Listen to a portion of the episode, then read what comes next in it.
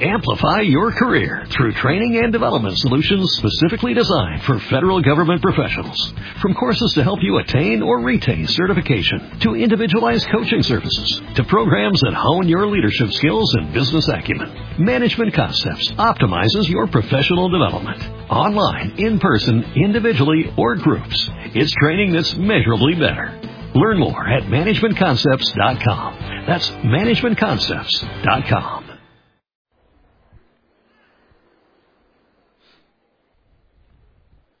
Muy buenos días.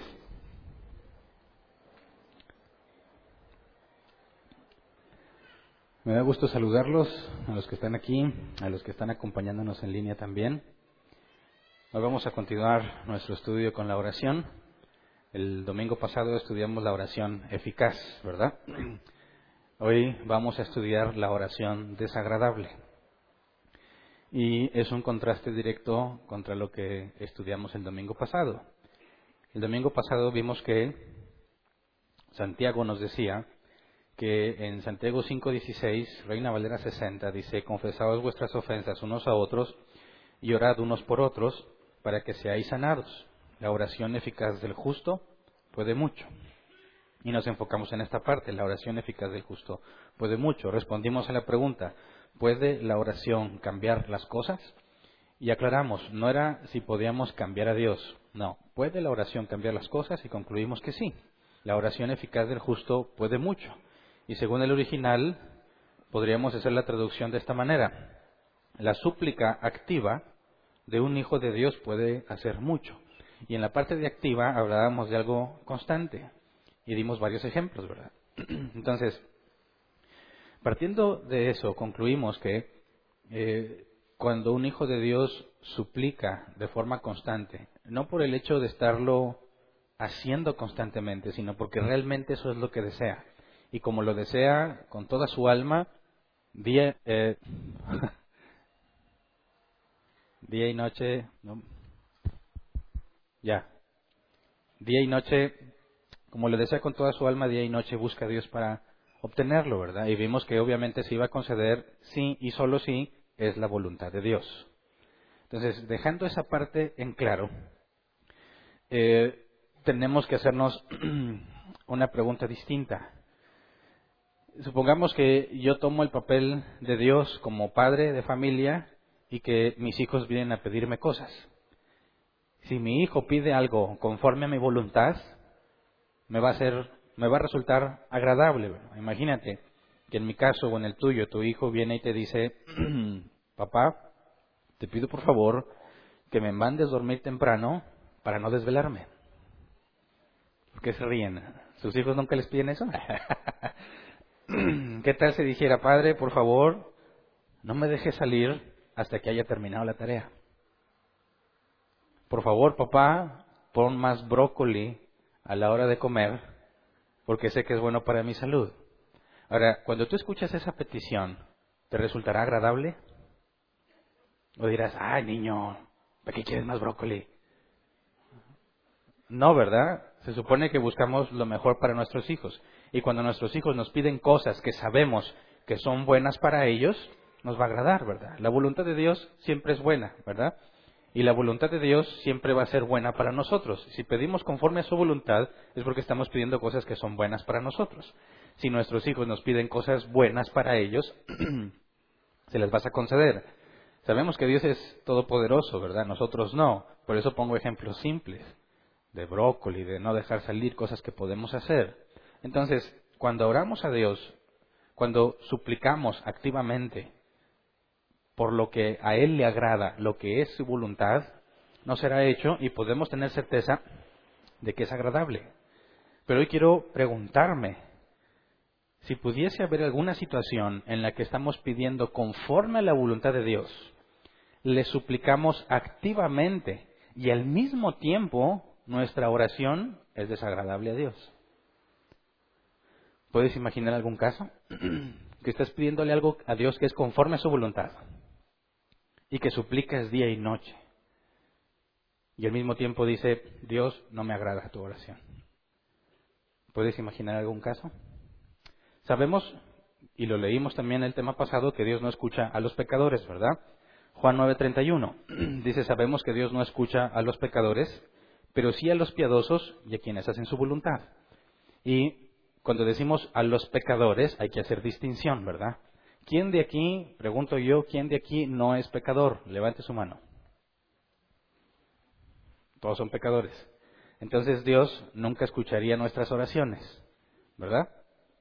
Si no analizamos con más detalle esto, diríamos, pues de nada sirve que ore, porque Dios nunca me va a escuchar porque yo peco, ¿verdad? Pero aquí está hablando de otro sentido de los pecadores. ¿Se acuerdan que Santiago dijo que la oración eficaz del justo puede mucho? Y la palabra griega justo es declarado justo. No que en la práctica lo seas, sino que Dios te declaró justo. Es una acción legal, ¿verdad? Como si tú fueses ante el juez que estás condenado por algo, perdón, estás demandado, estás acusado. Se analizan las evidencias, eres culpable, pero por alguna extraña razón el juez dice, ¿sabes qué, Hernán? Te declaramos inocente. La acción legal de ese juez tiene implicaciones sobre mi vida, porque aunque había evidencia que me eh, acusaba, él declaró mi inocencia. Y eso es a lo que se refiere. Entonces, cuando hablamos de que no escucha a los pecadores, estamos hablando no el hecho de que alguien peque, sino de otra cosa, ¿verdad? Proverbios 28.9 nos dice un, poco más extremo, Dios aborrece hasta la oración del que se niega a obedecer la ley. Entonces, fíjate, Dios no escucha a los pecadores, pero luego el proverbio nos dice, aborrece hasta la oración del que se niega a obedecer la ley. Ese también peca, pero que hay una distinción. Se niega a obedecer la ley. Ahora, obviamente aquí está hablando de personas que no son cristianas, ¿verdad? No regenerados, que no les interesa la ley de Dios. No les interesa lo que Dios ha mandado que se haga. Cuando hablamos de ley, estamos hablando de todo lo que Dios ha ordenado que se haga, tanto la voluntad prescriptiva, lo que ha sido revelado, como la decretiva. No quieren hacer nada de lo que Dios quiere. Entonces, hay, que hacer una distinción en este sentido. La oración del no regenerado no es escuchada, incluso es aborrecida. Pero esa no es mi pregunta, ¿verdad? Porque yo estoy hablando de nosotros.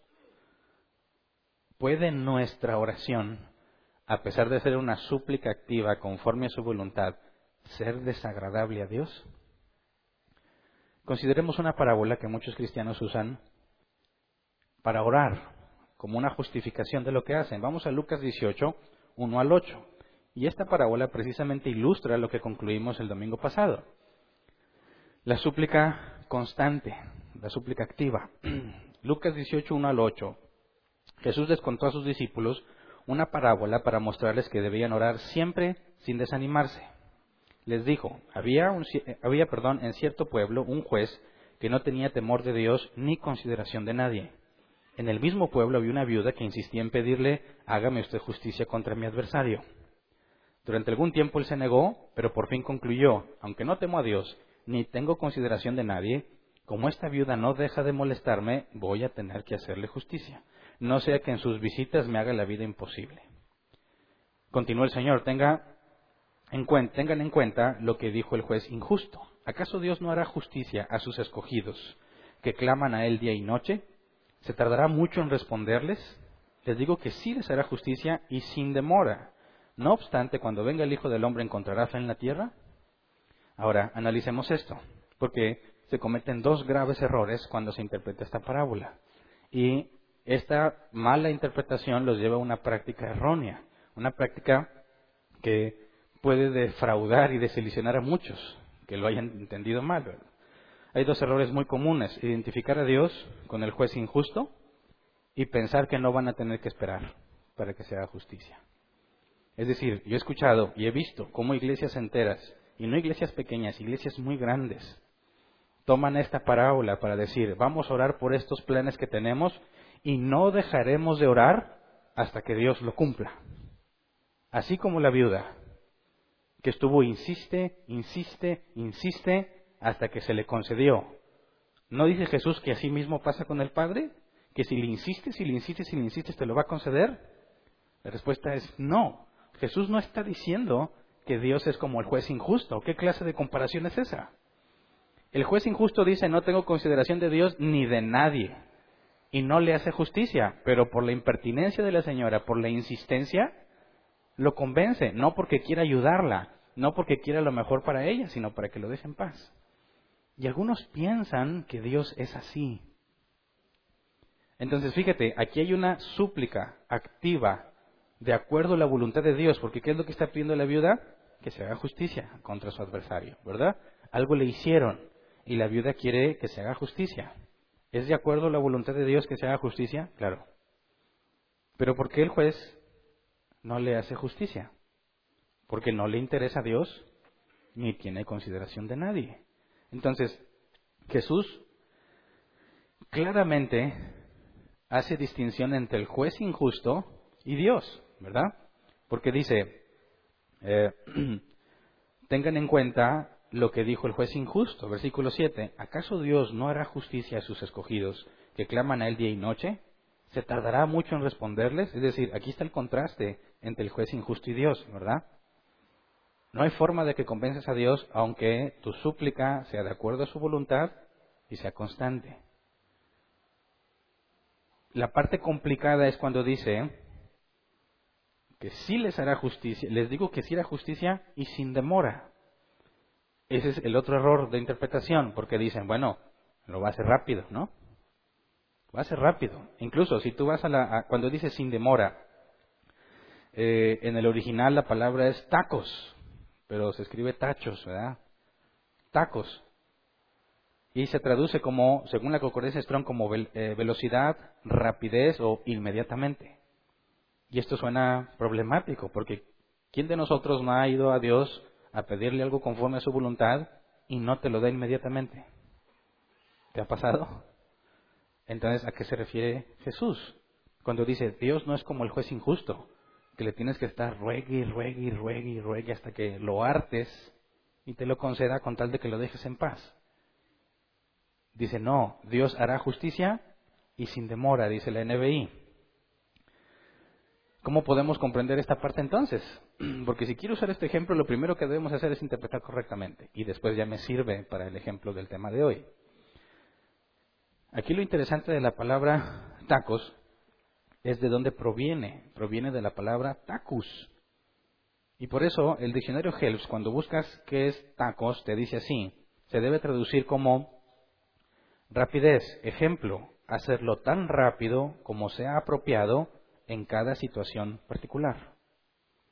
Ojo, hacerlo tan rápido como sea apropiado en cada situación particular. Y cuando te vas a la palabra de donde proviene tacus, dice así, tacus se debe traducir como sin demora necesaria. Entonces, cuando dice que Dios no va a ser como juez injusto, sino que te va a hacer justicia sin demora, ¿a qué se refiere? Según el original, a que no se va a tardar innecesariamente. Va a ser tan rápido como tu situación lo requiere, no desde tu perspectiva. ¿Me explico? Digo, yo quiero que me lo dé ya, yo lo necesito ya, pero no te lo va a dar ya porque eso no es lo que necesitas.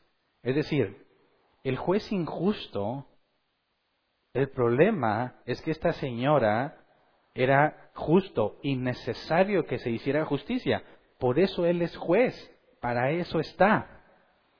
Y no quiere, pero no quiere innecesariamente. No hay razón para que postergue el hacer justicia. Y dice, Dios no va a hacer eso. Dios no va a tener esperándote de oquis. Dios no, se va a tardar porque sí, sino que lo va a hacer de acuerdo a tu situación particular. Por ejemplo, si tú estás bajo una situación difícil. Todos hemos pasado situaciones difíciles, pero hay unas mucho más difíciles que otras, que te duran meses, años. No se quita, por más que ores y ores y ores, el problema no se va. ¿Te ha pasado? Cuando después de mucho tiempo la situación se acaba, tienes que analizar, ¿por qué Dios dejó que pasara tanto tiempo así? ¿Por qué si le rogué todos los días, a cada rato, no me contestó si aquí dice que lo hará sin demora. Bueno, porque desde la perspectiva divina, supongamos que en este ejemplo Dios quería que aprendieras paciencia. ¿Qué significa paciencia en el original? Hay un ejemplo que pone el diccionario Helps. soportar debajo de un gran peso. Imagínate una enorme piedra que la ponen en tus hombros, está muy pesada y tú tienes que soportarla todo el tiempo que se te haya indicado. Eso es paciencia. Ahora, si Dios quiere que tú aprendas paciencia, ¿cuánto tiempo necesitas mantener la carga, la, roca cargando? No nomás es el hecho de que, a ver, está pesada, oh, sí está pesada y ya. Eso no te enseña paciencia. Y luego todos tenemos una disposición natural a las cosas. Decimos, bueno, pues me fue mal, fue un mal día. Quizás mañana será distinto, ¿verdad? Y luego mañana sigue igual. Y dices, bueno, pero a lo mejor mañana. Y sigue igual, y sigue igual, y llega el punto en que ya empieza a molestarte. Digo, porque a todos nos pasan cosas buenas y malas. Pero cuando se empieza a prolongar es cuando empieza a molestar. Es cuando dices, oye, algo está mal. Y es cuando empiezas a buscar a Dios. Y no se quita, y no se quita, y no se quita, y te la deja un año, dos años, y después te lo quita. Dice alguno, pues no, que sin demora. Claro que fue sin demora, porque ese era el tiempo que necesitabas para que aprendieras. ¿Me explico? Pero nosotros no sabemos. Entonces, de estos dos errores, número uno, Dios no es como el juez injusto. No lo vas a convencer solo porque le insististe. Y número dos, el tiempo que se haya tardado en responderte es el tiempo que necesitabas. Lo que dice aquí Jesús es que no te va a dar no te va a hacer esperar de manera innecesaria. Por eso, cuando estamos en medio de la prueba, en lugar de pedirle a Dios que nos quite la prueba, es pedirle que aprendamos lo que nos va a enseñar en esa prueba. Porque al momento en que lo aprendas y lo domines, se acaba la prueba. ¿Me explico? Entonces, entendiendo correctamente esta parábola, ¿tendría sentido que nos pongamos a orar porque queremos algo con el objetivo de tratar de convencer a Dios? No. No tiene ningún sentido. Dios lo va a hacer según tu situación. ¿Ok? De aquí aprendemos entonces que cuando oras hay tres respuestas posibles. Dios puede decirte sí. ¿Alguna vez has preguntado algo a Dios que te contestó inmediatamente? Levante su mano. Cosas importantes, ¿verdad? No. Dios, ¿qué llevo? ¿Aguacate o naranjas? Me explico. Y no significa que era mi deseo, Dios te pido que me des esto y apareció. No. Me refiero específicamente cuando hay un día decisivo y que tú dijiste, Dios, este es el día, muéstrame tu voluntad. Si esto es tuyo o si esto es mío. Y te lo mostró. No que te haya concedido algo, ya sabemos que eso no funciona así, ¿verdad? Tiene que ser algo de acuerdo a su voluntad. Y a veces, en un día específico, en una situación particular, Dios te contesta así rápido, te das cuenta de qué es, qué era lo que Dios quería. También te contesta así desfavorablemente, es decir, cuando dices, Dios, si esto es tuyo, ¿qué pasa esto? Y no pasa. Y también fue inmediato, ¿verdad? Te va a decir sí, te va a decir no, pero por lo que vemos en la parábola de la viuda, te va a decir también aún no. ¿Me explico? Porque no se ha cumplido el tiempo que requieres para que aprendas. Entonces es un sí, pero todavía no. ¿Ok? Ahora, imagínate que ya entendiendo bien la parábola, tú constantemente estás buscando a Dios. Sabes que se va a tardar el tiempo que se deba tardar, que no lo puedes convencer, no lo vas a fastidiar porque le insistas. Ahora, ¿puede ser posible que aún contemplando estas cosas, tu oración le sea desagradable? La respuesta es sí. Y pocas veces pensamos en eso. ¿Por qué? ¿Por qué sería desagradable a Dios una oración de ese tipo? Porque podemos cometer un grave error al tratar de implementar en nuestra vida lo que hemos estado aprendiendo sin considerar esto. Acuérdate, un problema de los fariseos que fueron confrontados por Jesús es que ellos pensaban que porque hacían las cosas que se deben de hacer, eso significa que están bien. Hay que tener mucho cuidado con esto, porque la salvación no es por obras, ¿verdad? No se trata de que cumpliste con una serie de cosas y por eso te salvaste, porque eso sería contrario a la escritura. La salvación es por gracia. La justicia es un regalo que Dios te dio. Entonces hay que hacer una clara distinción entre la súplica activa, conforme a su voluntad, como una práctica, como algo que hiciste, y la otra consideración de la cual nos menciona David en Salmo 66, 16 al 20. Salmo 66, 16 al 20. Dice, vengan ustedes temerosos de Dios, escuchen que voy a contarles todo lo que Él ha hecho por mí. Ahí Él es Dios, ¿verdad? Todo lo que Dios ha hecho por mí es lo que está diciendo. Versículo 17, clamé a Él con mi boca, lo alabé con mi lengua. Si en mi corazón, perdón, si en mi corazón hubiera yo abrigado maldad, el Señor no me habría escuchado. Pero Dios sí me ha escuchado, ha atendido a la voz de mi plegaria. Bendito sea Dios que no rechazó mi plegaria ni me negó su amor. Ahora, fíjate bien que aquí hay una condición explícita. Dice, si en mi corazón hubiera yo abrigado maldad, el Señor no me habría escuchado. Ahora, ¿por qué no lo habría escuchado el Señor? En base a lo que hemos aprendido, ¿por qué Dios no te cumple lo que pediste? Dijimos que solo cumple lo que es de acuerdo a su voluntad, ¿verdad? Y aquí el hecho de que escuche no hace referencia a que Dios no te haya escuchado del sentido del oído, ¿verdad? Sino que Dios no te haya concedido lo que pediste. Ahora, ¿será posible que entonces David se refiera a que pidió algo que no es conforme a su voluntad? No, porque después dice, pues Dios sí me ha escuchado, ha atendido la voz de mi plegaria. Entonces David está hablando de un caso como el que yo menciono, cuando estás suplicándole a Dios activamente algo que es de acuerdo a su voluntad. Porque si no, no se lo hubiera concedido, ¿verdad? Así que David está hablando de una súplica válida, de algo que era correcto en el sentido de cómo se estaba haciendo, pero David dice, si en mi corazón hubiera yo abrigado maldad. Eso hubiese hecho que esa oración válida que Dios le cumplió porque era de acuerdo a su voluntad, bueno, no se lo hubiera concedido. A eso es a lo que yo me refiero a una oración desagradable a Dios, que aunque es correcta, aunque es de acuerdo a su voluntad, no le agrada dártela. Y aquí dice, que es porque, bueno, es si hubiese abrigado maldad. Ahora, lo que dice la Reina Valera 60, en esta frase dice, si en mi corazón hubiese yo mirado a la iniquidad. Y aquí la palabra mirado es el hebreo ra, ver, mirar, así se traduce. La palabra corazón es lev, mente, hombre interior. Entonces, si en mí hubiera visto maldad, si en mí hubiera visto pecado, Dios no me lo habría dado. Ahora, hagamos este ejercicio. Si hoy volteas a ver en ti, ¿ves pecado o no?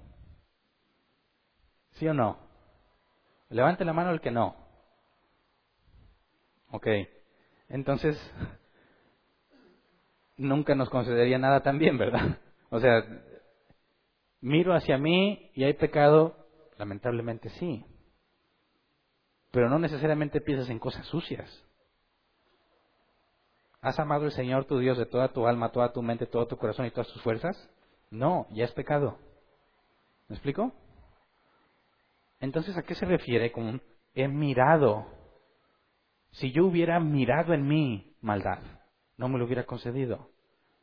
No nos puede hablar del hecho de que haya pecado en nuestra vida. El pecado es malo, ¿verdad?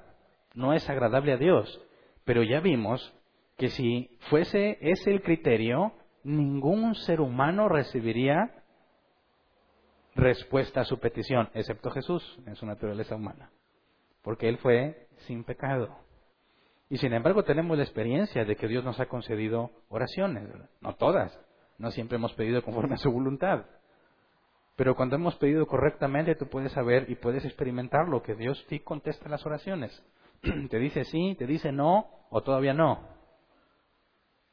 Entonces, ¿a qué se refiere David? No puede referirse a la presencia de pecado en nuestra vida.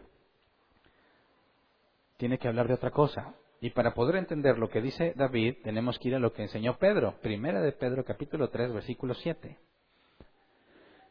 Primera de Pedro 3, 7 dice, de igual manera, ustedes esposos sean comprensivos en su vida conyugal, tratando cada uno a su esposa con respeto, ya que como mujer es más delicada, y ambos son herederos del, gran, del grato don de la vida, así nada estorbará las oraciones de ustedes. Dicen, ah, entonces las esposas son las que estorban las oraciones. No, lee con cuidado. Antes de que voltees con mirada acusadora y digas, ya entendí. no, no, la causa no es tu esposa, fíjate bien. De igual manera ustedes, esposos, está hablando a los hombres. Sean comprensivos en su vida conyugal, o sea, sé comprensivo con ella. Tratando cada uno a su esposa con respeto. Tienes que ser respetuoso con ella. Y ya que como mujer es más delicada, tienes que considerar que ella no tiene las mismas características físicas que tú, y ambos son herederos del grato don de la vida. En aquel entonces la mujer no tenía valor. Era como una cosa más. No podía tener propiedades, no podía eh, no su opinión no valía nada. Nadie estaba dispuesto a darle tiempo a una mujer para que aprendiera. ¿Y qué es lo que está diciendo Pedro? Ambos son herederos del grato don de la vida, es decir, no puedes menospreciarla. En ese tiempo, en la cultura, la mujer no valía nada. Sin embargo, Pedro dice, es igual de valiosa que tú ante Dios. ¿Me explico? Ahora, así nada estorbará las oraciones. ¿A qué se refiere? ¿El problema es la esposa? No, el problema es cómo estás tratando a tu esposa. Ahora, cuando dice, eh, así nada estorbará las oraciones, se asume que estás orando correctamente, ¿verdad? Para hablar de un estorbo es porque Dios te lo hubiese concedido, pero este estorbo está haciendo que no te lo conceda. Este estorbo es lo que hace que tu oración no le sea agradable a Dios. ¿Y cuál es el estorbo? No la esposa. El esposo que trata incorrectamente a su esposa. ¿Me explico? Dices, ah, Está muy delicado el asunto entonces, ¿verdad? Porque imagínate que tú estás orando, Señor, yo te ruego que me des sabiduría. Todos los días se lo pides, mañana, tarde y noche. Dices, ya fui a la predicación del domingo y del pasado y del pasado, ya tengo aquí la información. Ya sé que debe ser una súplica y realmente quiero ser sabio.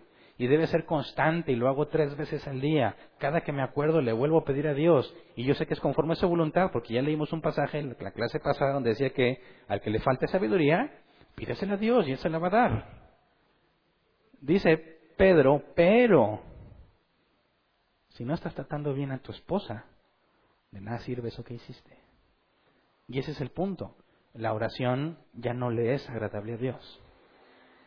Hay un estorbo. La palabra estorbará. Escoptó. Cortar, interrumpir, obstaculizar. Entonces, si no eres comprensivo con tu esposa, si no la tratas con respeto, si no reconoces que ella es igual de valiosa que tú ante Dios, si no reconoces que ella tiene características distintas físicamente que nosotros, es decir, no puede hacer las mismas cargas, no puede soportar las mismas presiones, por diseño de Dios, y no porque las hagan inferiores, sino porque el objetivo de ella es totalmente distinto al del hombre. Si no estás haciendo eso, no importa que tu súplica activa conforme a la voluntad de Dios sea presentada de forma constante, a Dios no le agrada y no te lo va a dar. Entonces, esto nos da luz de lo que nos está diciendo David. ¿Por qué la NBI, en lugar de traducir ver o mirar, como dice, si yo, si en mí viera pecado, si yo, si, si en mi corazón yo viera pecado, dice la NBI, si abrigo pecado. ¿Por qué cambia la palabra? La palabra ahí no puede traducirse como abrigo, literalmente hablando. Está tratando de explicarnos algo más. Entonces, en el caso de este hombre, que yo pongo hipotéticamente, que le ruega a Dios por sabiduría, pero al mismo tiempo no está tratando a su esposa como se debe, ¿esa será una oración agradable a Dios o no? No. Aunque todo lo que esté haciendo sea correcto. ¿Pero a qué se refiere Pedro? ¿A que la traté mal una vez hoy? ¿A que le dije, oye, ayúdame a bajar esas cajas y no tuve en cuenta que no debiera de exponerle a semejante eh, carga pesada porque se puede lastimar. No está hablando de eso en particular. Está hablando de algo más. Es decir, no se refiere solo al hecho de que te equivocaste esa vez, sino a algo que normalmente haces. Mira, Mateo 5, 23 al 24. Dice, por lo tanto, si estás presentando tu ofrenda en el altar y allí recuerdas que tu hermano tiene algo contra ti, deja tu ofrenda allí delante del altar, ve primero y reconcíliate con tu hermano, luego vuelve y presenta tu ofrenda. Alguno dirá, oye, este no tiene nada que ver con orar, ¿verdad? Aquí está hablando de las ofrendas. Y está hablando de las ofrendas en el, en el esquema de la ley de Moisés, ¿verdad? Lo que tenías que llevar al templo. ¿Por qué lo traigo aquí a la oración? Porque aunque no está mencionada aquí la oración, también aplica para las oraciones. Y te lo pruebo. Vamos a Isaías 1, 1 al 18. Isaías 1, 1 al 18. Tenemos que entender por qué Dios no quiere que lleves la ofrenda si tienes un problema con tu hermano. Y dice, no me traigas tu ofrenda, primero voy a arreglarte y luego me la traes. Hay un estorbo ahí, ¿verdad? Isaías 1, 1 al 18 dice, ¿de qué me sirven sus muchos sacrificios? Dice el Señor, harto estoy de holocaustos de carneros y de la grasa de animales engordados, la sangre de toros, corderos y cabras, no me complace. ¿Por qué vienen a presentarse ante mí? ¿Quién les mandó traer animales para que pisotearan mis atrios? No me sigan trayendo vanas ofrendas. El incienso es para mí una abominación. Luna nueva, día de reposo, asambleas convocadas, no soporto que con su adoración me ofendan. Yo aborrezco sus lunas nuevas y, y festividades se me han vuelto una carga que estoy cansado de soportar. Cuando levantan sus manos, yo aparto de ustedes mis ojos. Fíjate lo que dice, aunque multipliquen sus oraciones, no las escucharé. Pues vienen, perdón, pues tienen las manos llenas de sangre. Lávense, limpiense, aparten de mi vista sus obras malvadas, dejen de hacer el mal, aprendan a hacer el bien. Busquen la justicia y reprendan al opresor, aboguen por el huérfano y defiendan a la viuda. Vengan, pongamos las cosas en claro, dice el Señor. Son sus pecados como escarlata, quedarán blancos como la nieve. Son rojos como la púrpura, quedarán como la lana. Entonces, ¿cuál es el problema aquí que presenta Isaías? Palabra del Señor. ¿De qué servían los sacrificios y las ofrendas y las festividades si ellos están haciendo lo malo. ¿Te das cuenta? No es el hecho de lo que hiciste solamente. Dice, vienen y me ofrendan y levantan sus manos, estoy harto. Ya no lo puedo soportar. Están haciendo lo que Dios les mandó. Están haciendo y cumpliendo con la ley. Y al mismo tiempo Dios le dice, no lo soporto. Me tienen hastiado. ¿Por qué? ¿Cuál es el problema? Fíjate lo que dice el último. Versículo 18. Vengan, pongamos las cosas en claro, dice el Señor. Eso va a arreglar el asunto. ¿Son sus pecados como escarlata? Quedarán blancos como la nieve. ¿Son rojos como la púrpura? Quedarán como la lana. Entonces, el problema, fíjate bien, ¿el problema es el pecado? ¿Sí o no? el problema, lo que tiene harto Dios es porque simplemente porque pecaron. Dice, no, a ver, vengan, hablemos. ¿Tienes pecado? Te limpio. O sea que el problema en sí no es el hecho de que hayan pecado, el problema es otro. ¿Cuál es el problema? Que así viven, haciendo el mal. Se habituaron a eso. Dicen que le sirven a Dios, van y presentan sus sacrificios. ¿Y de qué sirve? Van y presentan al cordero, lo degollan, pusieron la mano sobre él, supuestamente es un ritual de purificación, quedas bien ante Dios y Dios le dice, no, no sirve para nada. Eso que hiciste no me sirve, porque tienes las manos llenas de sangre, porque no defiendes a la viuda, porque no reprendes al opresor. O sea, no estás haciendo justicia. Entonces, fíjate cómo aquí se menciona llevar ofrendas, como Jesús lo dijo, y también dice, por eso no escucharé sus oraciones, aunque se multipliquen. No me importa cuándo estés orando, cuánto tiempo lo hagas y qué tan seguido, no te voy a escuchar, porque lo que haces está mal. Tienes pecado, ven y ponte a cuentas conmigo y nos arreglamos, pero no lo haces. ¿Se entiende la diferencia? ¿Cuál es el problema del hombre que, por la manera en que trata a su esposa, tiene obstaculizada su oración? ¿Cuál es el problema? El hecho de que pecó. ¿No dice la escritura, si alguno peca, tenemos abogado para con Cristo? Para con el Padre, perdón, tenemos a Cristo nuestro abogado para con el Padre. Fíjate bien, el problema no es tanto que si pequé o no, sino qué estoy haciendo con ese pecado. Porque en lugar de decirle a Dios, he pecado, no dices nada. El hombre que no trata bien a su esposa y le ruega a Dios está exactamente en la misma situación. No es que lo haya hecho una vez, no es ni siquiera el hecho de que pecó, sino que ha permitido el pecado en su vida, lo ha hecho parte de su vida, lo ha aceptado en él y no lo confiesa ante Dios, no está buscando luchar con el pecado, simplemente lo aceptó. Esto es muy importante que lo comprendamos. ¿Tienes pecado que debes de hacer? Ir y confesarte ante Dios. Perdóname, Señor.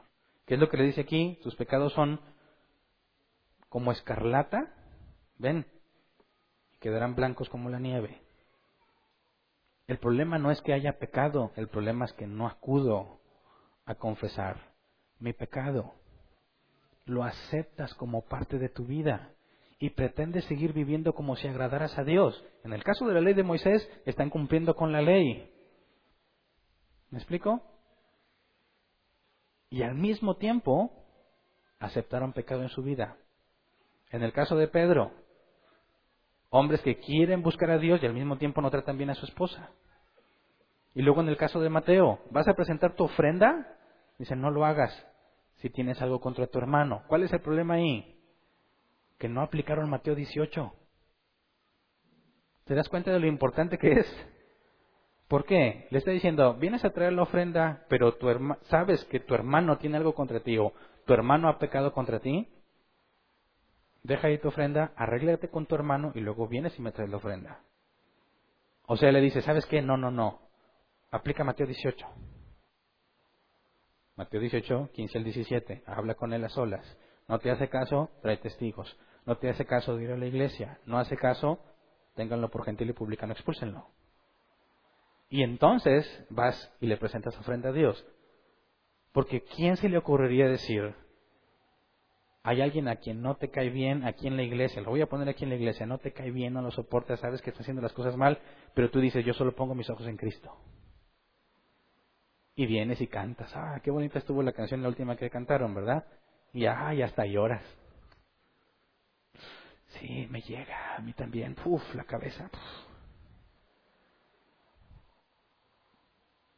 Y sabes, estás consciente que tienes algo con tu hermano, pero decidiste espiritualmente decir, lo pongo en manos de Dios. Bueno, tus oraciones, tus cantos, tus ofrendas no son agradables. Oye, pero la canción era bien bíblica. Sí, pero no es agradable en tu caso para con Dios. ¿Por qué?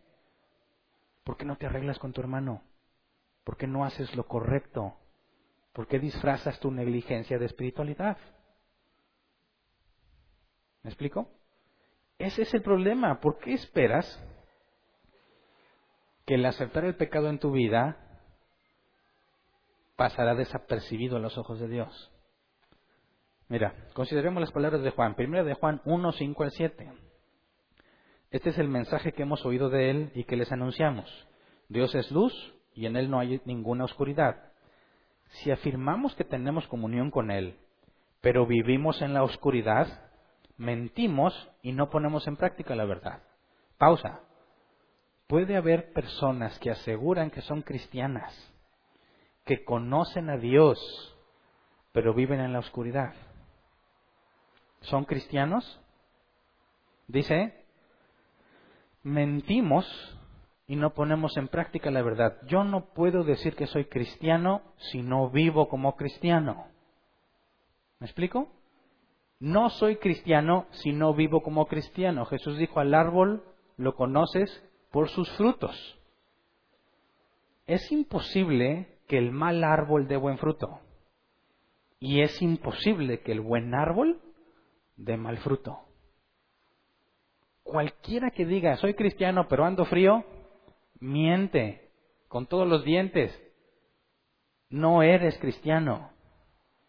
No existen los cristianos mundanos. O eres cristiano o eres mundano.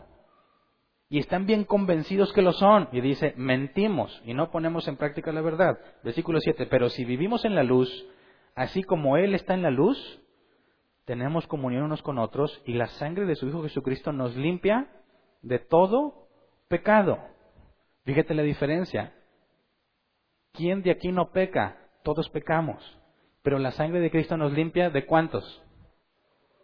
Todos. Los de antes, los de hoy ¿Qué me dicen los futuros?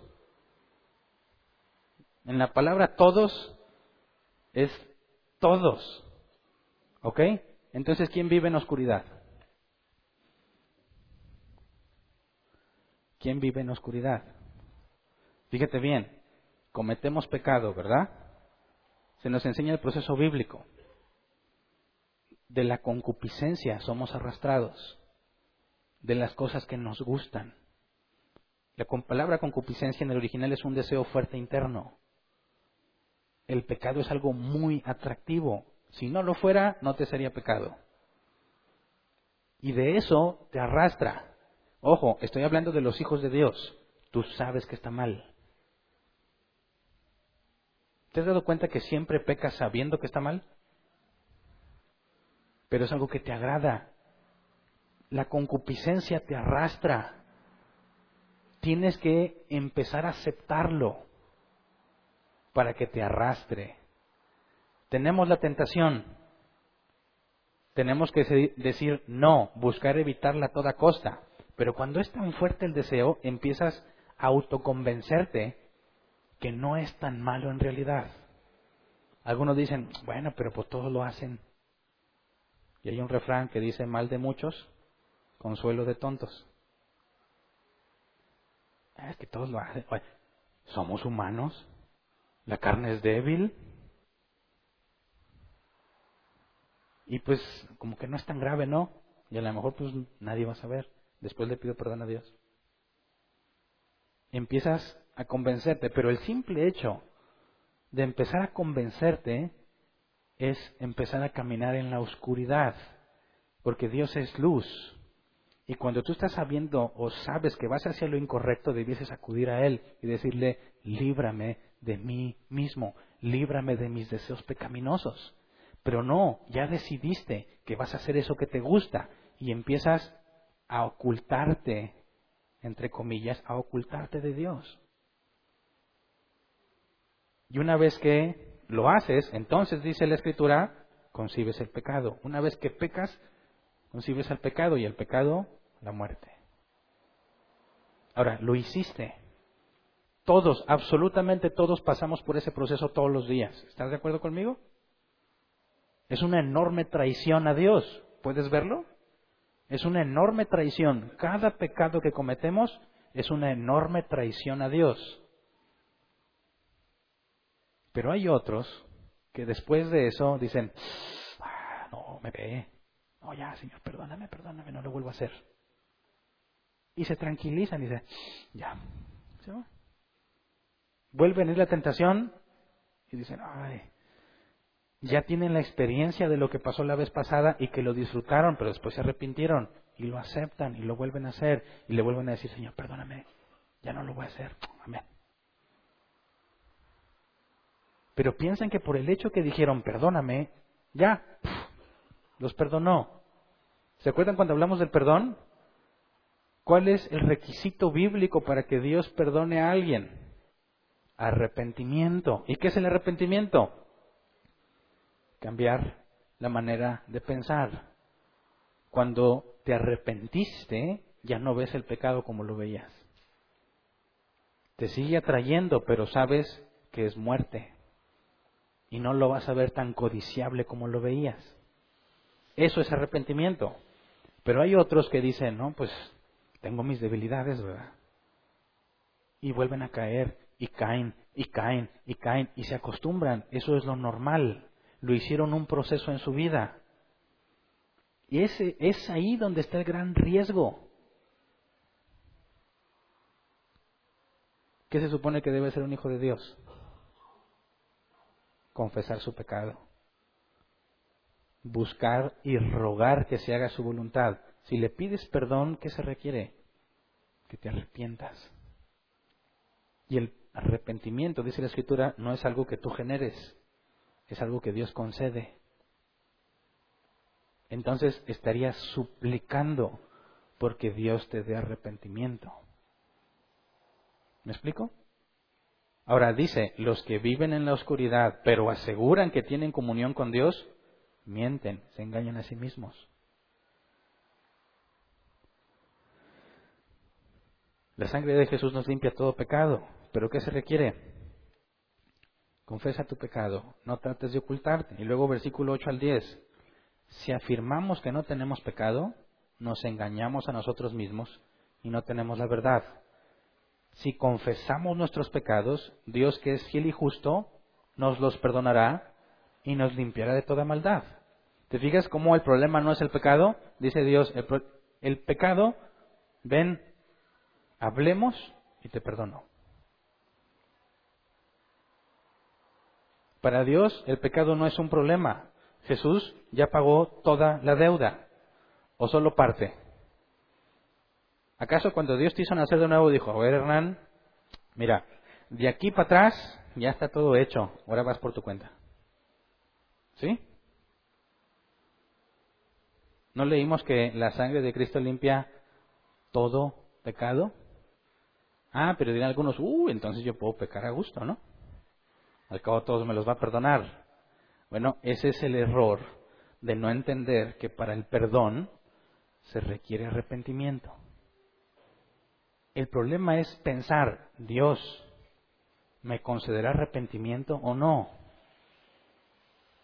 Si tú piensas, ah, al cabo me va a perdonar todo, no, no entiendes. Tú puedes estar haciendo lo correcto externamente y estar mal a los ojos de Dios.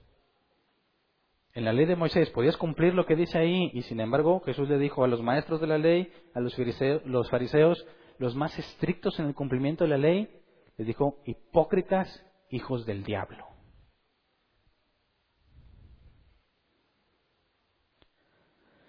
Aquí el problema es que tú dices, no peco, no tengo pecado. ¿Cómo sabes que no tienes pecado? Ah, porque cuando peco le digo, Dios, perdóname. Y ya. No, eso no es lo que la Biblia enseña. Tu pecado permanece si no te has arrepentido. ¿Me explico? Entonces, el problema que hace que nuestra oración no sea agradable es que has permitido el pecado en tu vida. Lo permitiste. Y piensas que no pasa nada. Piensas que puedes venir y cumplir con las cosas que los cristianos hacen y que Dios no se va a dar cuenta. Como si Dios pasara lista, a ver, Hernán, viniste y ¿cómo cantaste? ¿Le echó ganitas? Palomita. Hoy aguantó toda la predicación sin ir por café.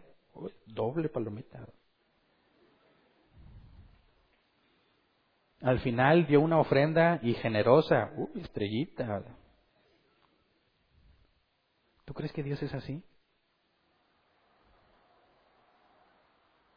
Si tú has permitido el pecado como parte de tu vida, Isaías aplica para nosotros. Estoy harto de tus ofrendas, harto de lo que haces, no te soporto. Es muy grave. Es muy grave tratar de convencernos de que no hemos pecado. Dice el versículo 10, si afirmamos que no hemos pecado, lo hacemos pasar por mentiroso y su palabra no habita en nosotros. Y ahí está el problema. Ahí está resumido. ¿Por qué no le agrada tu oración a Dios? Porque lo haces pasar por mentiroso. Porque dices, yo estoy bien. En el ejemplo del hombre que no cuida bien a su esposa, se ha convencido de que está bien por eso no le interesa lo que está haciendo mal, porque ya se convenció que está bien o no tan mal. Y lo hizo parte de su vida. Y va y le dice a Dios, Dios, dame esto y lo otro. No nada más con la esposa, en cualquier área, cuando lo aceptaste. Tu oración ya no es agradable, aunque hayas hecho todo lo que se requiere, aunque sea conforme a su voluntad. Por eso, el pecado y el cristiano tiene que tener, el cristiano tiene que tener el enfoque correcto acerca del pecado. Muchas veces nos enfocamos en triunfar sobre el pecado y pensamos que eso es todo. Y te ves a ti mismo y dices, pues no, no me ha ido muy bien en el triunfo, en la victoria contra el pecado, no, estoy batallando mucho. Y piensas que estás mal. Muchas personas me han preguntado, Hernán, yo cristiano. Digo, ¿por qué me preguntas? Porque he pecado mucho. Y son preguntas genuinas, algunos hasta con lágrimas en los ojos. Tengo muchos tropiezos. He pecado muchas veces y no puedo dejar de hacerlo. Soy cristiano. Soy hijo de Dios. ¿Por qué? Porque están enfocados en la victoria. Dicen, como no he vencido esto, entonces a lo mejor Dios no está conmigo. Pero se confunden. Jesús dijo, imposible es que no vengan tropiezos. Los justos son como la luz de la aurora, dice la Escritura, que va en aumento hasta que el día es perfecto. Que Dios va a obrar en nosotros hasta que lleguemos a la medida de la estatura del varón perfecto. Es gradual de menos a más y no es igual con todos. Habrá personas que rápido resuelven un conflicto y hay otros que nos podemos tardar años en ese mismo conflicto. Lo que hace a un cristiano no es la ausencia del pecado, sino la lucha constante contra ese pecado. Caes y acudes a Dios y te levanta y sigues luchando contra ese pecado. El enfoque del cristiano no es tanto la victoria, sino la lucha con su pecado. Porque aunque hayas conquistado uno, tienes todavía muchísimos que corregir en todo el camino de tu vida. Y te la vas a pasar frustrado, deprimido, pensando que Dios no te ama, porque no entiendes que no se trata de la victoria. Mientras estés en este cuerpo, lamentablemente vas a seguir pecando. Dicen, ah, pues entonces, ¿para qué lucho si como quiera peco? No, la distinción, la marca distintiva del cristiano es que nunca va dejar de luchar. Siete veces caerá el justo. Jehová lo levantará. En eso consiste la confesión. Si Dios ya perdonó todos mis pecados, dicen, a ver, pero al mismo tiempo, ¿qué pasa si no le confieso mi pecado? ¿Dios no me va a perdonar? Ahí tendrías una contradicción. Porque o te perdonó todo o lo que les confesaste nada más. Eso implicaría que la obra de Cristo en el Calvario está incompleta. Piensa, Jesús pagó por cuántos pecados? ¿Por todos o por unos cuantos? Por todos, ¿ok? Todos. Ahora, si resulta que si yo no le confieso mi pecado, yo no voy a ser agradable a los ojos de Dios, significa que aunque Cristo murió por todos mis pecados, no se hace efectivo en mi vida? ¿Mm? Imagínate, me han preguntado esto muchas veces. ¿Qué pasa si estoy en pecado y tengo un accidente y me muero? ¿Me salvo o no me salvo? Para mí la respuesta hace, no sé, cinco o seis años era obvia. Claro que no, porque no confesaste tu pecado, para el infierno. Y por ahí, uno de los primeros cursos de Apocalipsis, alguien al final me hizo esa pregunta y así le respondí, si te mueres en pecado no hay salvación para ti, que todavía no entendía mucho. Después tuve que hacer la corrección pública, incluso en Apocalipsis, en los audios. Locamente dije, en ignorancia hablé, porque si Cristo ya pagó por todos los pecados, ¿cuántos pecados serían suficientes para que me condenara? Ninguno. ¿Quién me separará del amor de Cristo? Dice Pablo en la carta a los romanos. Nada. Entonces, si la obra de Cristo es completa, no le falta nada, ¿verdad? Cuando dijo, voy a salvar a Hernán, dijo, pues voy a salvarlo, pues voy a pagar todo hasta, desde que nació hasta 6 de octubre de 1996, cuando cuando me hizo nacer de nuevo. Hasta ese día, punto. Lo demás, Hernán, es cuenta tuya. ¿Quién se va a salvar así? ¿Cuántos pecados se requieren para ser condenado? ¿Cuántos? Uno. ¿Cuántos llevas hoy?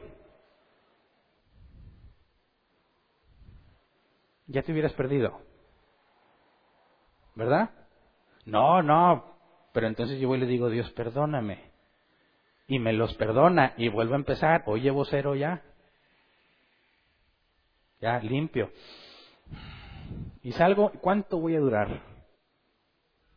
¿Cuánto? Mira, cuando digo, ya estoy limpio, y me pongo a pensar otra cosa, ya pequé. Porque ¿cuál es el primer mandamiento? Con todo tu mente, con todo tu ser. Al momento en que te olvidaste del asunto de Dios y te, te enfocaste en otras cosas, ya pecaste. Bueno, entonces voy y le digo a Dios, perdóname. ¿Y yo estoy en ceros otra vez? Bueno, para empezar, si le fui a pedir perdón a Dios a cada rato, ¿cómo es que me lo concedió? ¿Gracias a quién? A Cristo y a su obra. ¿Me explico? Por eso se vuelve un círculo vicioso decir que si no le pido perdón no me salvo. Porque el hecho de que me perdones por lo que Cristo ya hizo, que ya pagó por todo. Así que el hecho de confesar mi pecado no es para que me perdone, porque eso ya está perdonado. ¿Para qué confiesas el pecado? Para que tú te des cuenta de lo que estás haciendo mal. Fíjate bien, al principio les había dicho, oramos para meditar. ¿Qué es lo que he hecho mal? ¿Por qué? Porque recordemos el Padre nuestro. Padre nuestro que estás en el cielo, ¿verdad? Santificado sea tu nombre. Venga tu reino, hágase tu voluntad así en la tierra como en el cielo. Danos nuestro pan cotidiano. Perdona nuestras ofensas, como yo también perdono a los que me ofenden. Si tú tienes que orar, y Jesús dijo, siempre haz esto, esta es la forma en la que debes orar. La confesión es una parte indispensable de tu oración, pero si vas a confesar un pecado, primero tienes que meditar qué hiciste mal. ¿Me explico? Así que voy a orar, ok, ¿qué oro? si vas a confesar pecado, lo primero que debes hacer es meditar todo lo que has estado haciendo. Y eso te va a tomar tiempo. ¿Qué hice ayer? De entrada, yo sé que amar al Señor tu Dios de toda tu alma, toda tu fuerza, toda tu mente, lo fallé.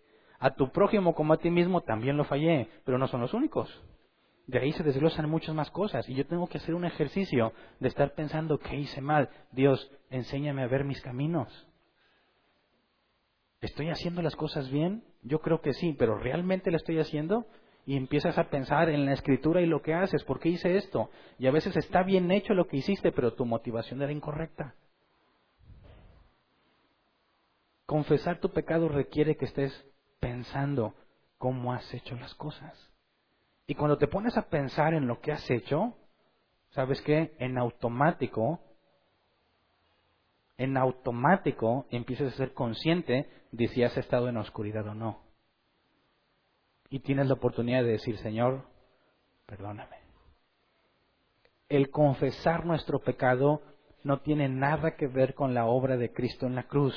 Él ya perdonó todos nuestros pecados. Su obra es completa. Jesús dijo, hecho está. No dijo, hasta aquí. Pero confesarlo es beneficio nuestro. Evita que andemos en oscuridad. Evita que abriguemos al pecado. Una cosa es pecar y otra cosa es abrigarlo. ¿Por qué la NBI traduce, en lugar de ver pecado, traduce abrigarlo? Porque está tratando de transmitirte el concepto. No se trata del hecho de que pecaste, no, sino de que ya lo aceptaste en tu vida. ¿Me explico? ¿Cómo puede alguien ir y decirle a Dios, hágase tu voluntad en mi vida, y al mismo tiempo sabes que estás haciendo las cosas mal y no dices nada? Como si, como si pudieses engañarlo. Volvamos a las palabras de David, Salmo 66, 18 al 20. Si en mi corazón hubiera yo abrigado maldad, el Señor no me habría escuchado. ¿Puedes entenderlo mejor? Si yo hubiese abrigado ese pecado, lo hubiera permitido, Dios no me hubiese escuchado. Dice, pero Dios sí me ha escuchado. Ha atendido a la voz de mi plegaria. Ahora, ¿de quién fue el mérito? Y yo, uff, gracias Dios porque le eché ganas. Le eché ganas y tú me lo concediste. ¿Sí? Si así fuese, tendrías que orar como Jesús enseñó, que oraba un hombre en el templo decía, Señor, yo te doy gracias porque no soy como todos estos.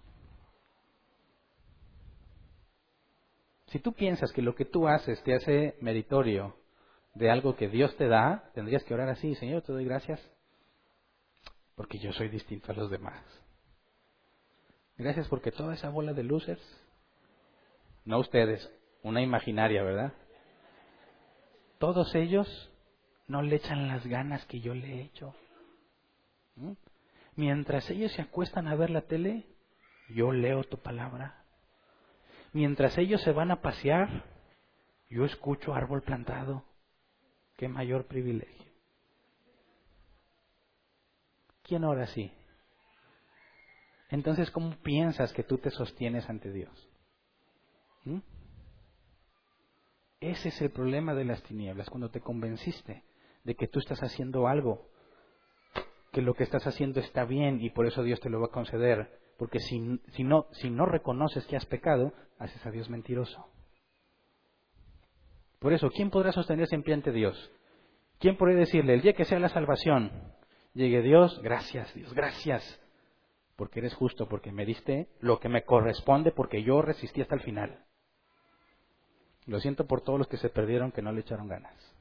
Pero yo estoy aquí porque me cuidé. Dime si no hay pecado ya en eso. Dime si no estás diciendo que la gracia ya no es gracia, sino que te dan lo que mereces, porque tú hiciste lo que correspondía, porque te portaste bien, porque te cuidaste. Quien vive así, vive en oscuridad porque no reconoce que sus muchos pecados no pueden comprar la salvación. No reconoce que porque haya hecho las cosas de la manera correcta, no es lo mismo que hacerlo correctamente. ¿Me explico? Si hubiera yo abrigado maldad, el Señor no me habría escuchado. Pero Dios sí me ha escuchado y ha atendido la voz de mi plegaria.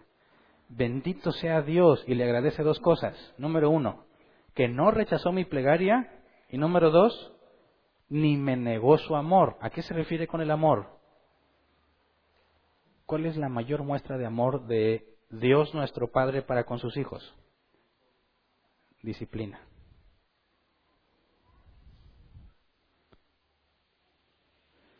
¿Cómo le hace Dios para que los suyos no anden en la oscuridad?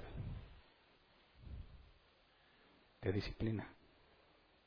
¿Verdad? ¿Qué dice David? Gracias porque escuchó mi plegaria.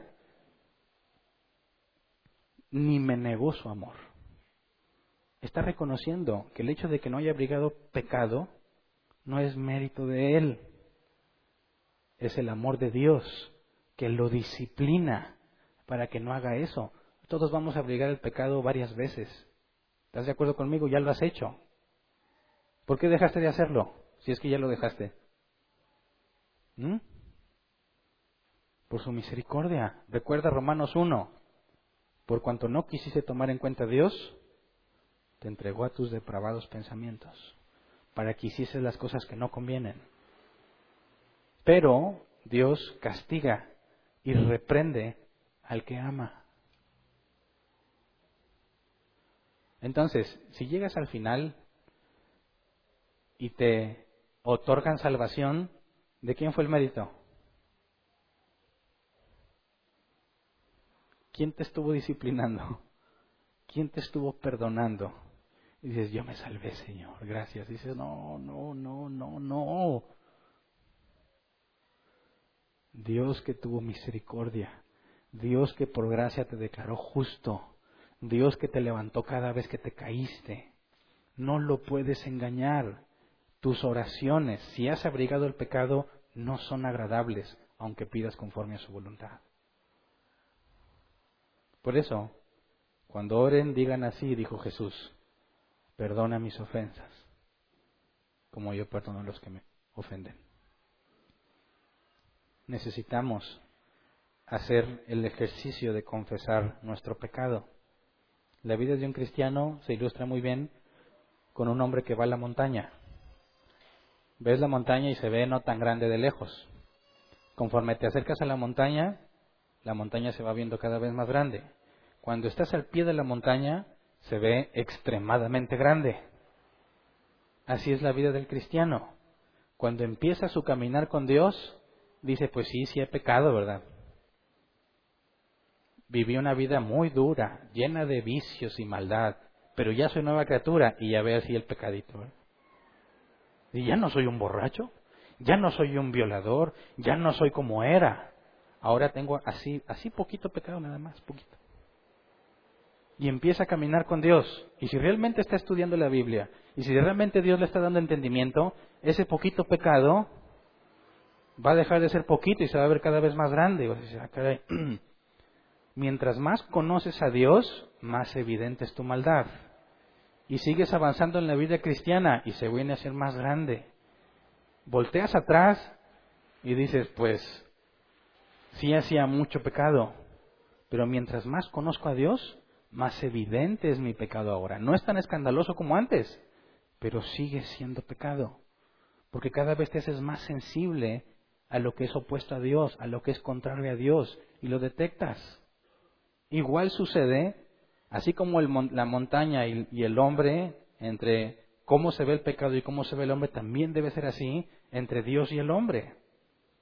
Naces de nuevo y tienes un concepto de Dios y conforme vayas creciendo y aprendiendo, cada vez Dios es más grande. Cada vez lo conoces más, te das cuenta de su santidad, de su perfección. Te sorprende que nos tenga misericordia. Porque no es de sorprendernos que Dios haga justicia y que mate al pecador, eso no debería sorprendernos, lo que nos sorprende es que le tenga misericordia.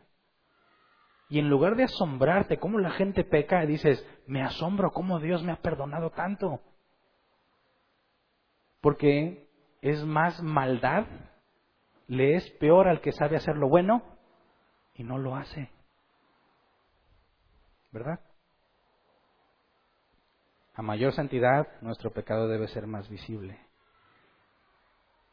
a mayor santidad, Dios debe de ser más comprensible, más grande en poder. Así que,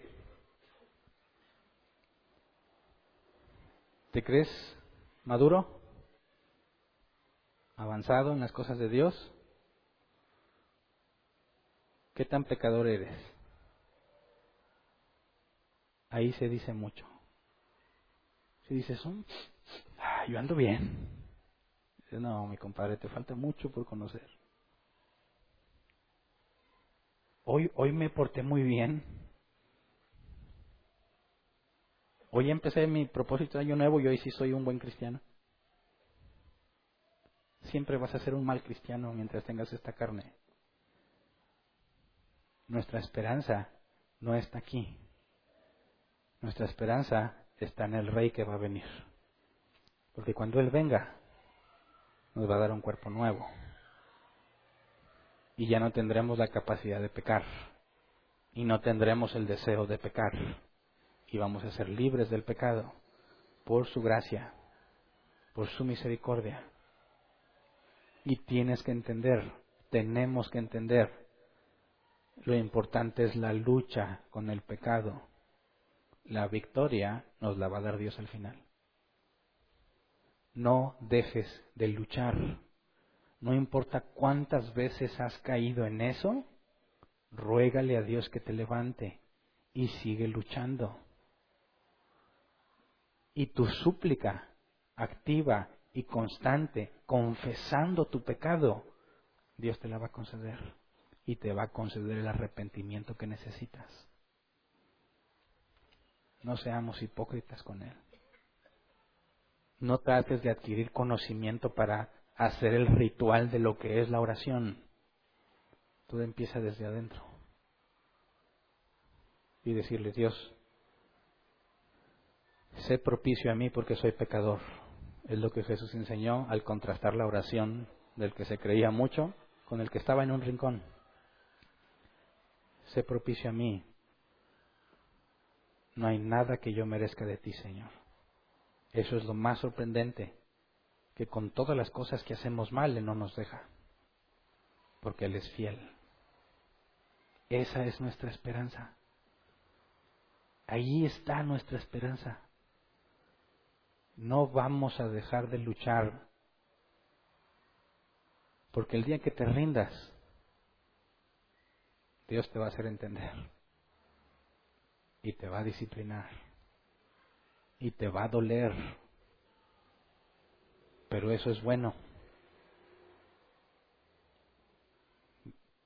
Dice la escritura, estuvo bien que me afligieses, que me hiciera sentir dolor, porque así pude comprender tus enseñanzas. ¿Me explico? ¿Tu oración es agradable a Dios? Puede ser correcta, pero es agradable. Necesitamos entregar las áreas oscuras. Solo Él puede cambiarnos y es fiel y justo para perdonarnos por la obra de Cristo en la cruz. Así que vamos a ponernos de pie y vamos a orar.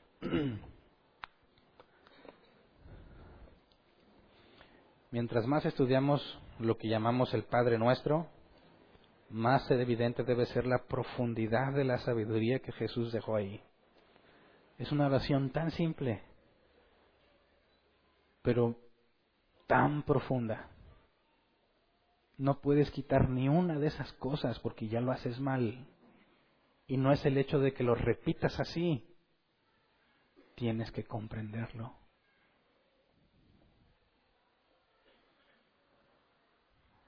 ¿Alguno de nosotros está en pecado? Abogado tenemos para con el Padre, a Jesucristo, nuestro sumo sacerdote, que intercede por nosotros ante el Padre. Jesús dijo, Juan 17, no ruego por el mundo, sino por los que me diste, para que donde yo esté, también ellos estén. Y Jesús dijo, volveré por ustedes y los llevaré a donde yo esté, en la casa de mi Padre, muchas moradas hay. Voy pues a preparar lugar para vosotros. No dejes de luchar. Si ya te cansaste, roguémosle a Dios que nos conceda arrepentimiento. No has podido en mucho tiempo, no importa, sigue luchando. La victoria la tenemos segura cuando Él regrese, o mueras lo que suceda primero. No te preocupes por el destino, la Biblia dice que el Espíritu Santo es las arras de la promesa, la garantía. Enfoquémonos en ser honestos con Dios, confesar nuestra maldad. Tus pecados son rojos como la grana, serán emblanquecidos como la nieve. Esa es nuestra confianza. Así que vamos a orar, Señor. Venimos a rogar misericordia, Padre. No merecemos nada de lo que nos has dado. No hay nada en nosotros que merezca tu bendición, tu perdón. No lo hacemos por nuestros méritos ni por nuestra justicia, Señor. Te lo pedimos en el nombre de Jesús. Que Él es quien intercede por nosotros, Señor. Él es quien pagó nuestra deuda. Señor, por los méritos de Cristo, te pedimos que tengas misericordia de nosotros que nos des el arrepentimiento que necesitamos. No queremos vivir en oscuridad. No queremos, no queremos engañarnos a nosotros mismos pensando que porque venimos a la iglesia estamos bien. No queremos que nuestras oraciones tengan estorbo, Señor. No queremos abrigar nuestro pecado. Muéstranos tu amor, Padre. Muéstranos tu amor. Lo confesamos, Señor, nuestro pecado. Confiamos en que si confesamos nuestros pecados, tú nos perdonas.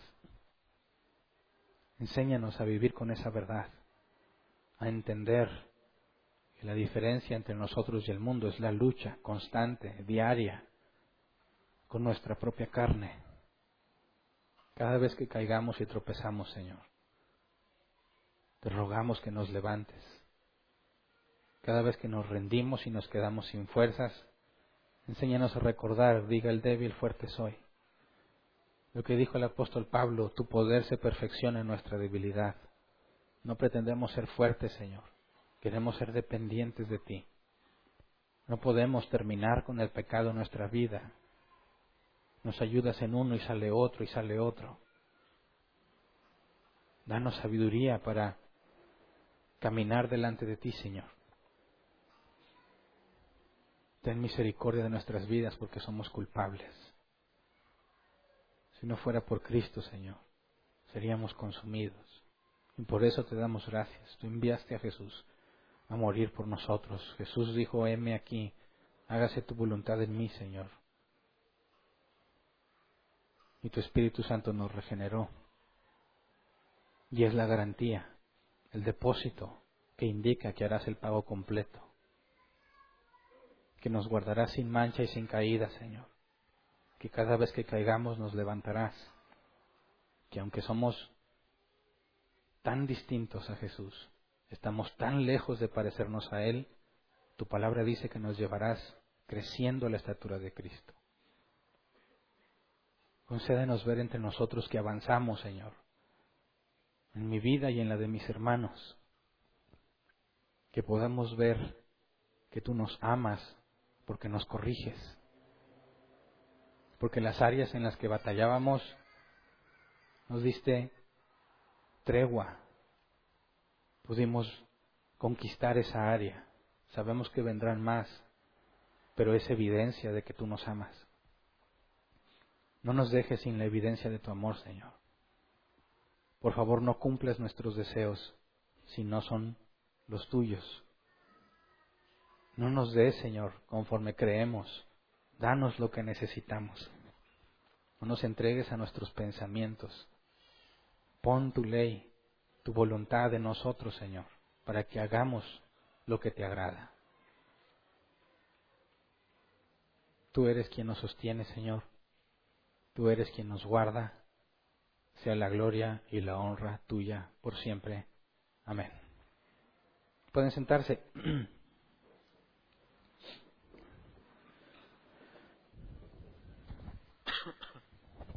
Sección de preguntas. Tenemos 15 minutos para responder. Ahorita ponen el contador. Si tienes una pregunta, levanta tu mano. Te llevan el micrófono. No es necesario que te muevas de tu lugar. No es necesario tampoco que te pongas de pie. Como es el micrófono, todos escuchamos. No importa si vienes por primera vez. Por favor, haz tu pregunta en público para que todos podamos beneficiarnos. Si lo haces acá aparte, en privado, el único beneficiado podemos ser tú y yo. Pero si lo haces al micrófono, no nada más los que estamos aquí, todos los que nos ven por internet también se pueden beneficiar. Así que no seamos egoístas en eso. Pensemos en el bien de todos. No hay preguntas tontas. Con todo respeto lo digo, tonto es el que se queda con la pregunta. ¿Verdad? Así que si tienes una pregunta, levanta tu mano y te llevan el micrófono. ¿Alguien?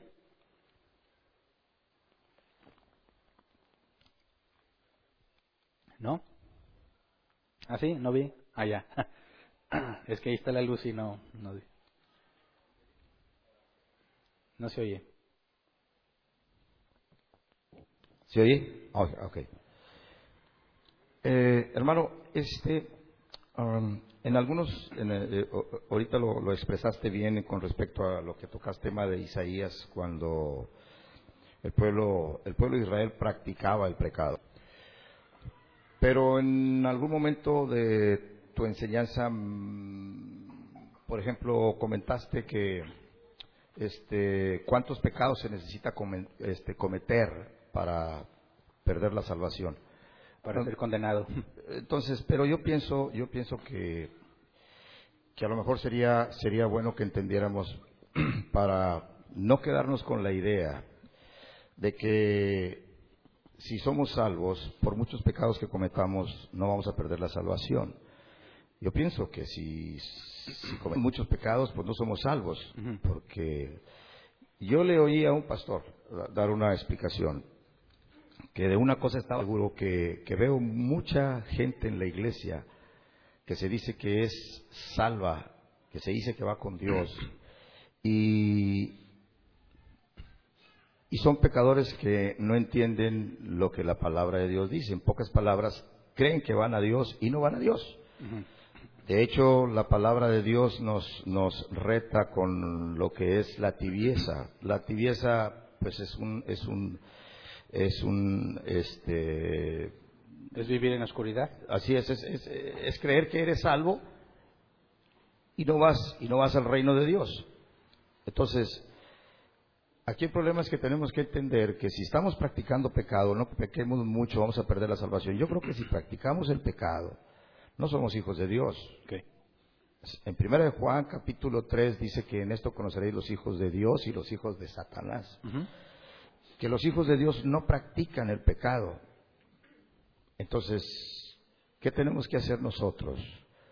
Lo único que tenemos que hacer nosotros, yo pienso, yo pienso que es humillarnos delante de Dios. Es cierto que la condición para, para el perdón de pecados es el arrepentimiento, pero el arrepentimiento pues lo produce Dios si nos humillamos, como el publicano que estaba de rodillas y pidió perdón. Entonces, yo considero como, como un, un punto extra para explicar que la clave está en la humillación delante de Dios cuando nosotros conocemos nuestra maldad.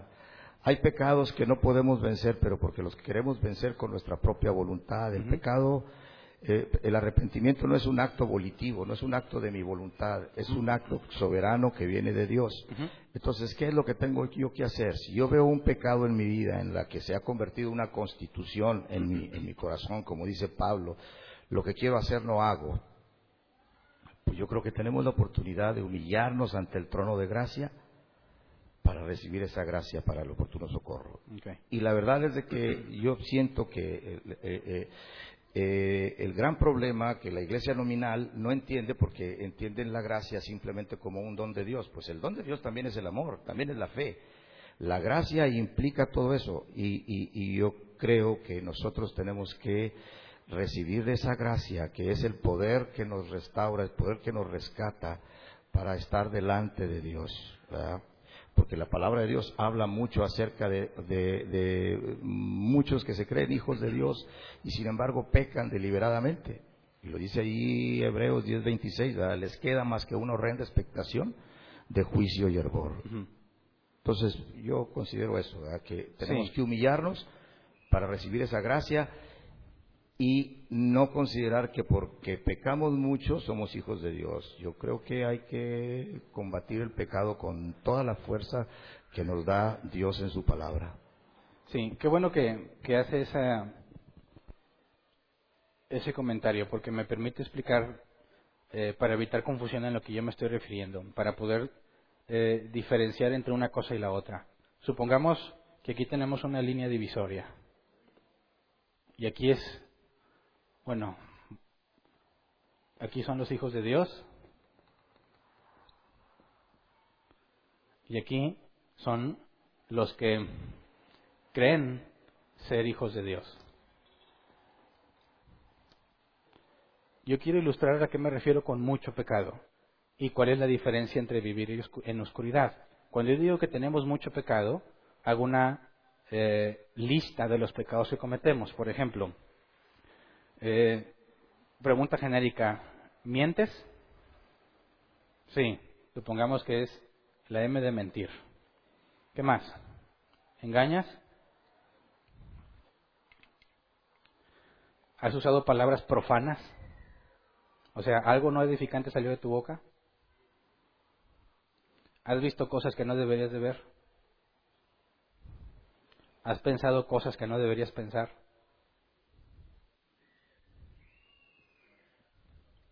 ¿Qué más? ¿Cuántos puedo agregar aquí a la lista? Muchísimos. A esto me refiero con muchos pecados.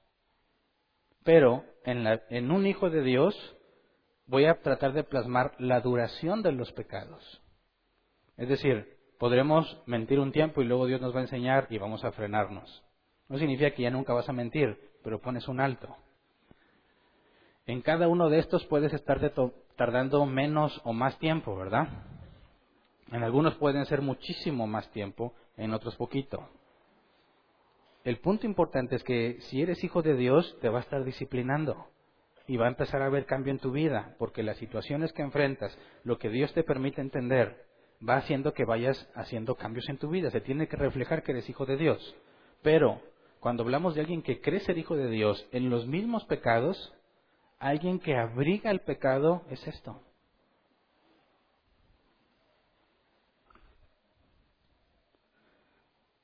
No avanzó, no lo detuvo, se convenció de que esto no es tan grave. Esto es vivir en la oscuridad. Te encontrarías quizás otros pecados en los que se supo dominar, pero vas a encontrar que hay unos que se van a quedar con él siempre. Mateo 18, tu hermano peca contra ti, ve y repréndele estando tú y él solo. Si te oyes ganado a tu hermano, debe ser algo que dura breve, ¿verdad? No te hace caso, trae testigos. Quizás me tardo más, pero debe de parar. No te hace caso, dile a la iglesia, ok, no me hace caso, está avanzando más. Tenlo por gentil y publicano. ¿Qué significa? ¿Que es una persona condenada al infierno? No. Que yo necesito esperar si realmente Dios le va a dar arrepentimiento o se queda así. El apóstol Juan dijo, estaban con nosotros, mas no eran de nosotros, porque su salida sirvió para demostrar que no eran de los nuestros. Entonces, cuando yo digo, pecamos mucho, me refiero a la lista de cosas indebidas que hacemos. Y decimos, Dios nos ha perdonado de toda la lista de pecados. Pero lo que hablo hoy es que abrigar el pecado, esto es muy peligroso. Estás en una línea divisoria entre los hijos de Dios y los que creen ser hijos de Dios. Y es posible estar aquí creyendo que eres hijo de Dios. Jesús dijo, en aquel día me dirán, Señor, Señor, en tu nombre hicimos esto y otro, apartados de mí, hacedores de maldad. Entonces, cuando yo digo, hay mucho pecado en tu vida, hablo de esto. Aquí puedes tener uno solo, en el cual no se te concedió arrepentimiento y basta, no eres hijo de Dios, porque los hijos de Dios van a ser disciplinados. ¿Se entiende la diferencia? Muy bien. ¿Alguien más?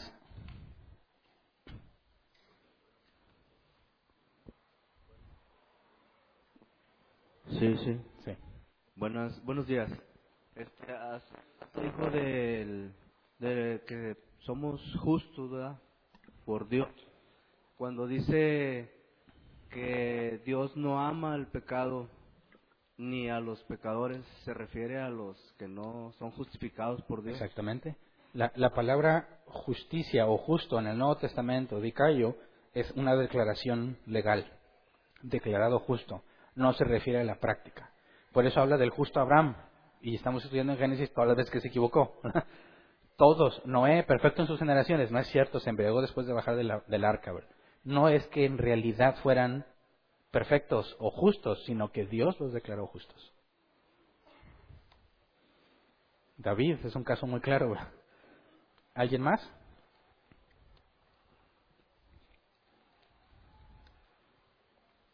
Aquí no, ¿en línea? Si hay en línea, muy bien.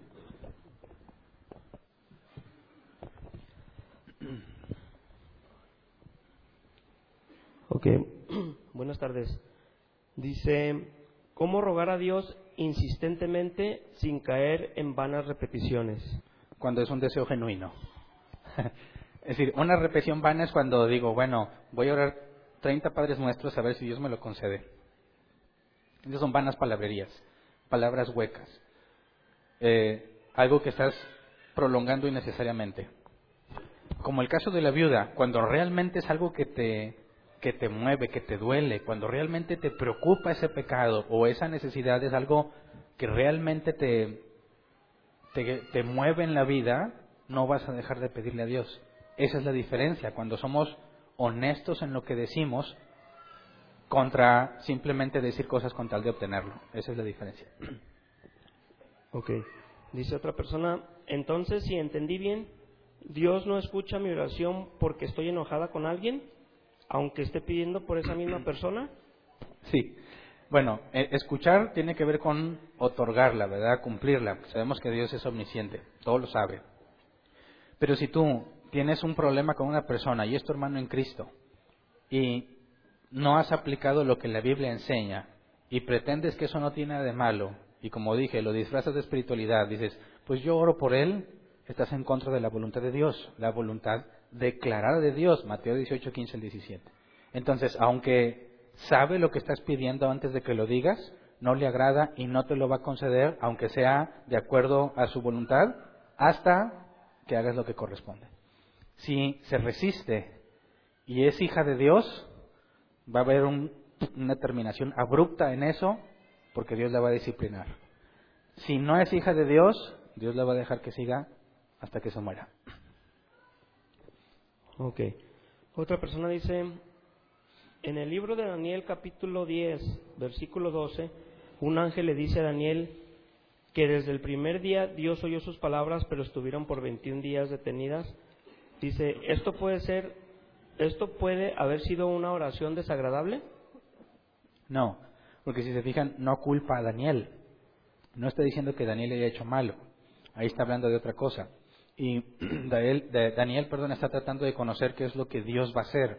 No, si te fijas, está rogándole que cumpla eh, Primero, la oración que se, que se refleja de Daniel es que cumpla lo que Dios había dicho en cuanto a regresar a, Jerusalén, Y después indaga sobre las visiones que ha tenido.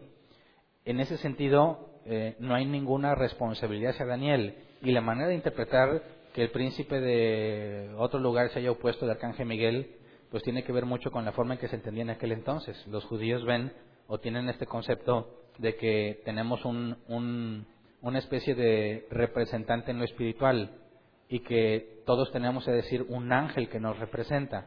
Y hablar de ángeles peleando sería algo literal en la tierra o representado. hay muchas cosas que explicar ahí para entender a qué se refiere el ángel con que se le pusieron. Pero en ningún momento se le recrimina a Daniel algo indebido. Así que él no tenía eh, culpa de eso que estaba sucediendo. Ok, hay una última. Se queda un minuto y medio. ¿Cansamos? Sí. Dice, ¿a qué se refiere que si no perdonas no serás perdonado, como dice en el Padre Nuestro? Mateo 18. Si tu hermano tiene algo contra ti y tú vas y él te pide perdón porque se arrepiente, estamos obligados a perdonar. Si no perdonas a los que ya se les dio arrepentimiento, a los que Dios ya perdonó, ¿sabes? Porque tiene arrepentimiento, entonces eso no es de los hijos de Dios, ¿verdad? Por eso perdonar, pedirle a Dios que nos perdone, porque nosotros perdonamos, habla de una marca de los hijos de Dios, que si tú estás consciente de que Dios te perdonó, no tienes por qué refrenar el perdón a alguien más. Si así lo hace, es ignorancia, es negligencia o es que no es de Dios. Ok, gracias, es todo. Y nos sobró 30 segundos. Muy bien.